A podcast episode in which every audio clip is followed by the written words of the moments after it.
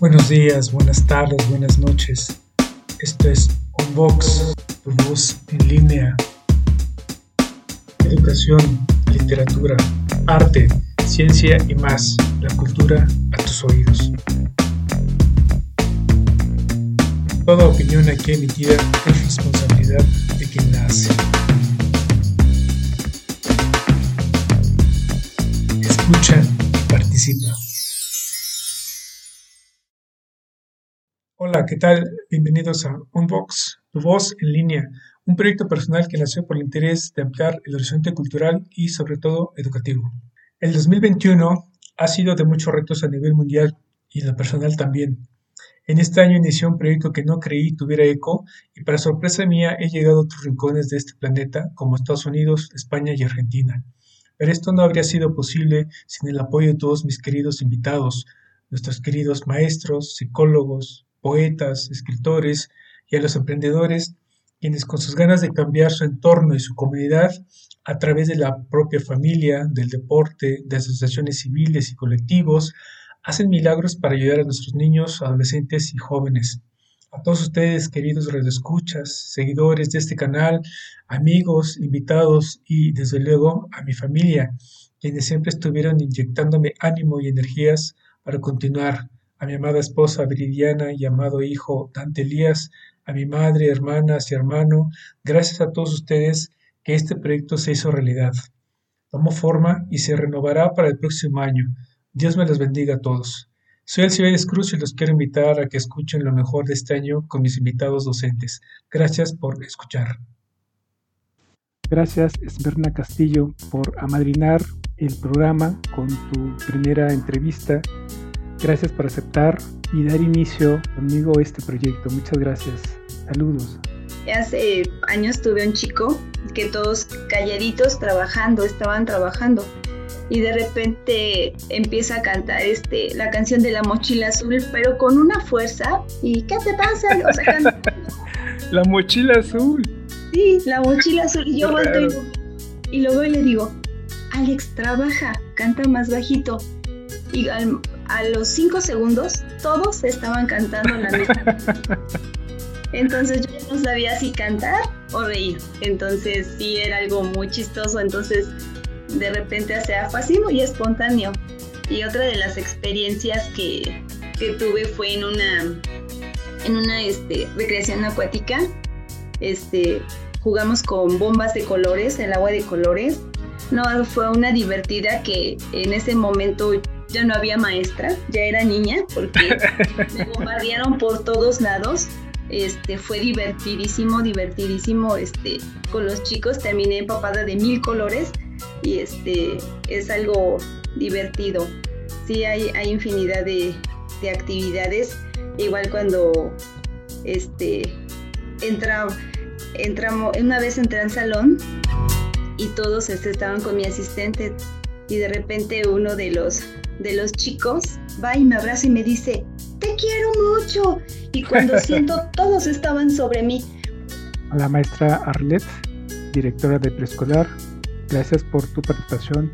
Este Ociel, él, él este, pues para no tenerlo yo inquieto y, y que me manejara mi grupo, porque pues en realidad era el que ponía el desorden, pues yo lo tenía siempre al lado mío. O sea, este, Ociel, este, pásame el, marcador, porque él terminaba primero. Ociel, pásame esto, pásame el otro. Pero resulta que, que era el, el, momento del lunch. Entonces, eh, Ociel agarró, esa es una travesura que hizo Ociel y la quiero compartir. Este, estaba comiendo su, banana, saben muy bien que hábitos de limpieza, vete a lavar las manos, este, abre tu banana tu, y, este, y cómela, ¿no? Deposita la basura en su lugar, orgánica y inorgánica, entonces resulta que, pues me, levanto, me levanto este, a revisar unos cuadernos de otros niños y dice, ¡chin! No se cayó. ¿Por qué dices eso? Es que te tiré la, cáscara del plátano al lado para que te pararas, la pisaras y te resbalaras. Así lo vi en la caricatura. a mi maestra Margarita López, gracias por haber participado en este proyecto. Saludos. Como era un lugar muy alejado, como no había luz, como no había tiendas ni siquiera para lo más elemental como era comprar huevo, azúcar, un pan, pues siempre como que vamos con la mentalidad de decir, pues yo nada más voy a cumplir el tiempo que me estipula hacer para poderme cambiar y me voy.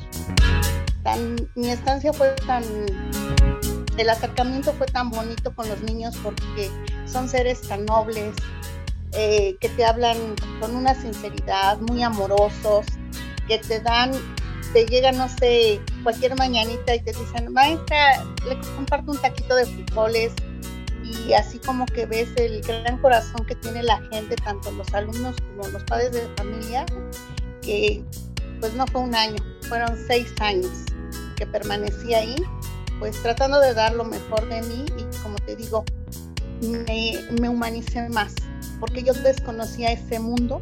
Para mí ese mundo de la sierra no existía en, en mi pensamiento. O sea, no pensé que existiera tanta gente con tanta pobreza de ver unos niños que iban con la camisa sin botones, iban pitipeando de frío porque no tenían un suéter, que iban descalzos y sobre todo que caminaban largos trayectos para llegar a la única escuela que existía en esa comunidad.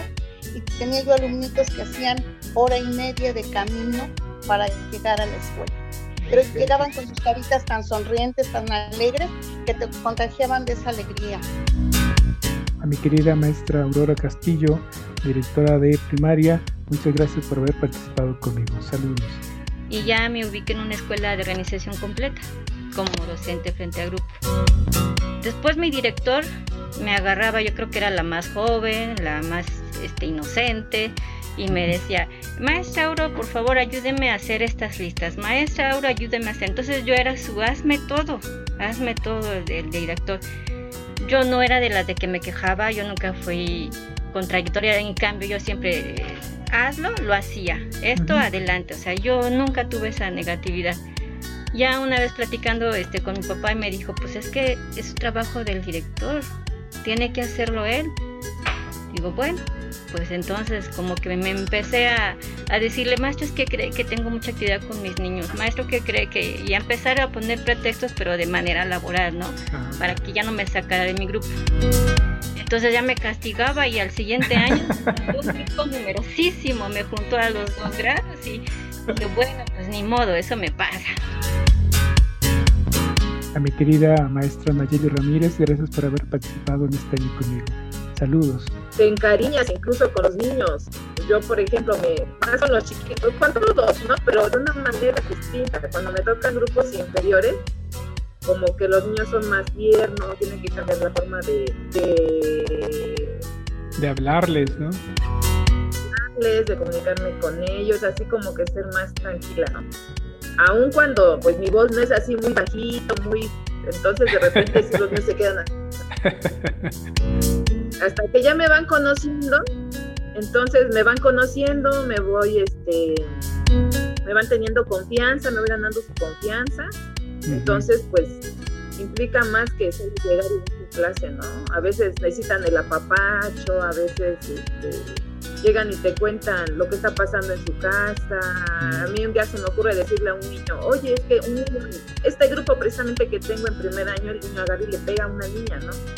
Digo, no, hijo, es que eso no se hace. Le digo, ¿a poco en tu casa tu mamá le pega, tu papá le pega a tu mamá? Y me volteé y me dice, sí. Y ya me quedé, qué chingue, ¿no?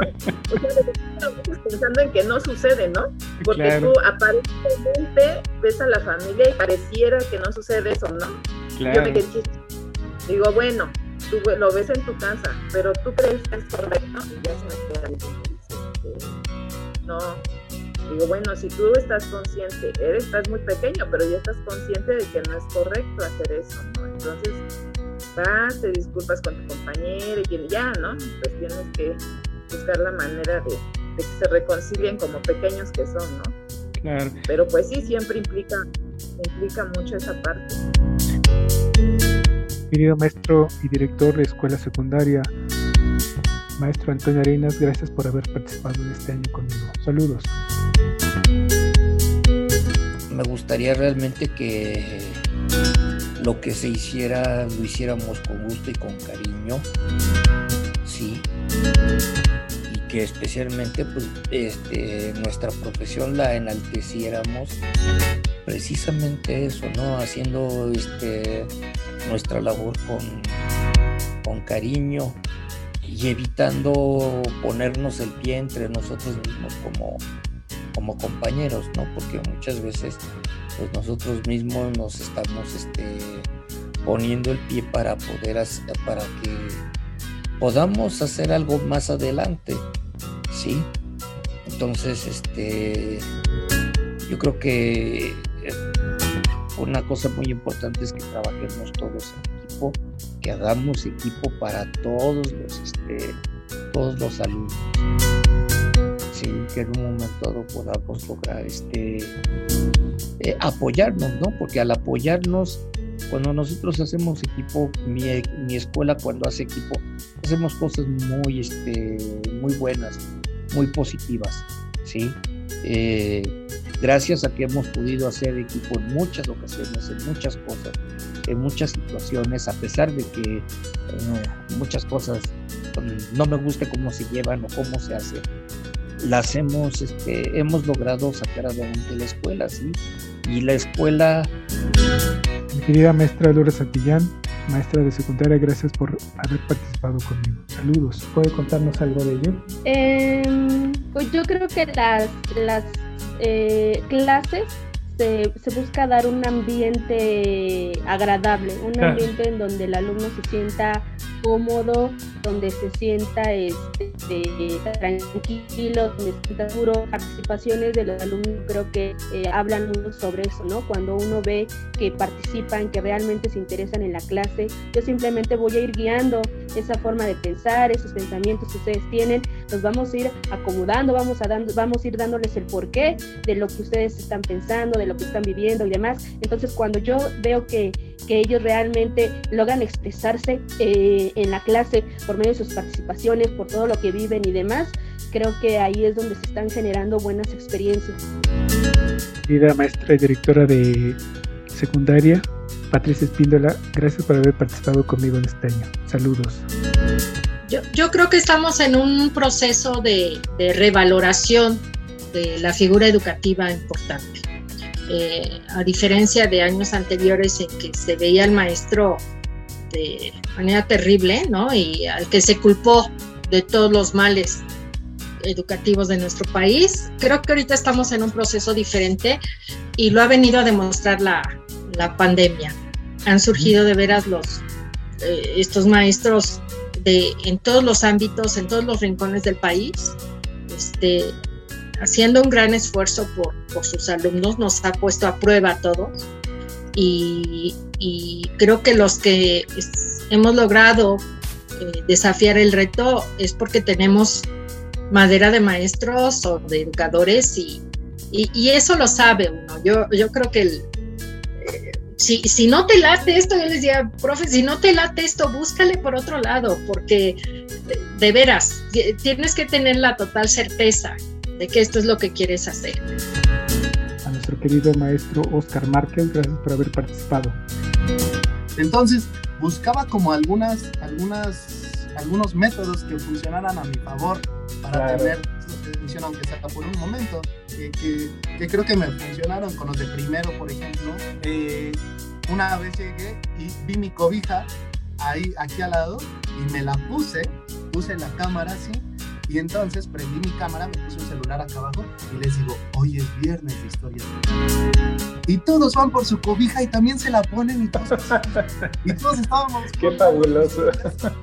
Dedicábamos como 15 minutos a historias de terror. Entonces, pues imagínate, terminábamos como vaporeras, como tamales todos sudando.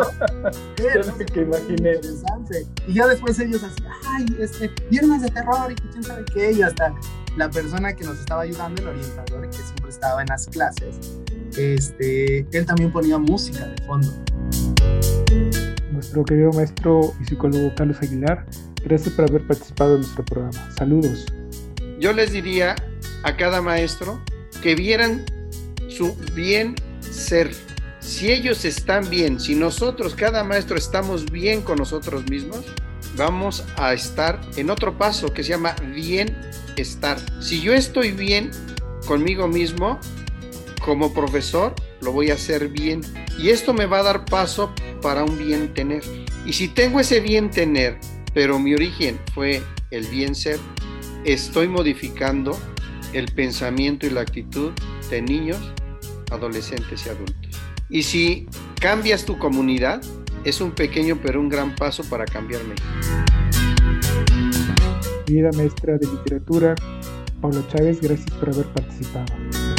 Saludos. Fíjate, en la maestría con las compañeras hacíamos un chiste, ¿no? Así de tú llegas, preparas tu clase, ¿no?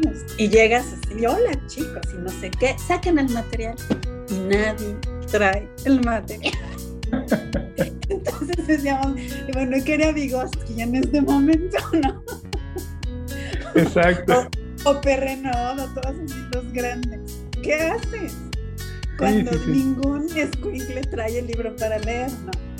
Justo, eso es lo que te da el, el estar frente a grupo. Y no hay teoría que te prepare para eso. Querido maestro y poeta Jesús Gómez, gracias por haber participado.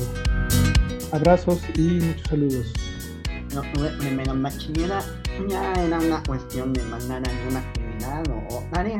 Y eh, como sabrás, tengo un correo por ahí cuyo eh, login o, o nombre usé un seudónimo, Isaac Baldomero, que yo usaba cuando escribía eh, poemas en la prepa, ¿no?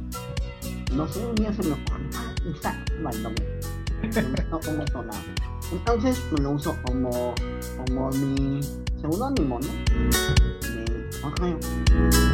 Entonces lo, se los había dado para que me mandaran un trabajo, una tarea, y este muchacho no me lo mandó, ¿no? Entonces, en frente de sus compañeros, sí, le, le dije, bueno, es que tú no me has entregado tal tarea, tal trabajo. Me contesta, ay maestro, este, su, su, su correo para mí está bien difícil, es así como Voldemort. Ya Voldemort me dijo. Yo ya ni me enojé. Nos, nos quedamos todos riéndonos. Fue muy buena puntada, ¿no? Maestro Rodrigo O Jurado, escritor invitado de nuestro programa, saludos. Gracias por haber participado. Difícilmente si ahorita tú le preguntas a un adolescente, ha leído en un mes un libro de poesía. Sin embargo, ha consumido cientos y miles de horas en redes sociales, leyendo un sinnúmero de contenidos. Eh, entonces, pues hay muchos retos, ¿no? Hay muchos retos. Eh, otro de los retos es que se está separando más esta brecha tecnológica entre pobres y ricos. ¿no? Esta, este confinamiento, pues hizo que las clases menos favorecidas pues aumenten aún más la distancia con la brecha de las clases que sí tienen acceso a la tecnología. Y bueno, pues finalmente también el tema de la brecha entre nuestra generación que nacimos sin internet y la generación que nació ya con internet. ¿En qué sentido? En el sentido de que nosotros, el día que se cayó en las redes sociales, ¿no? pues lunes, pues los que nacimos sin internet, fue, ah, no pasa nada. No pasa nada, ¿no? O sea, claro. me da igual, ¿no? O sea, pues así viví la mitad de mi vida, pues un día sin internet, Gracias por este año, gracias por continuar a mi lado en la búsqueda y desarrollo de temas que ayuden a nuestros maestros, padres de familia y desde luego a nuestros queridos alumnos. No se pierdan el siguiente miércoles de mejor de psicología, literatura y educación. Ahí nos vemos. Mil gracias por llegar al final de este programa. Y si gustas participar para el próximo año en este proyecto, escríbeme a unboxpodcast.gmail.com y forma parte de este interesante proyecto. Escúchame a través de YouTube y todas las demás plataformas de podcast como Anchor y Spotify, a las que puedes acceder en la descripción de este programa. No olvides visitar la página web donde encontrarás todos los programas ordenados por tema y desde luego la galería de libros de nuestros invitados escritores. Soy Alcibiades Cruz y les deseo una hermosa Navidad. Hasta pronto.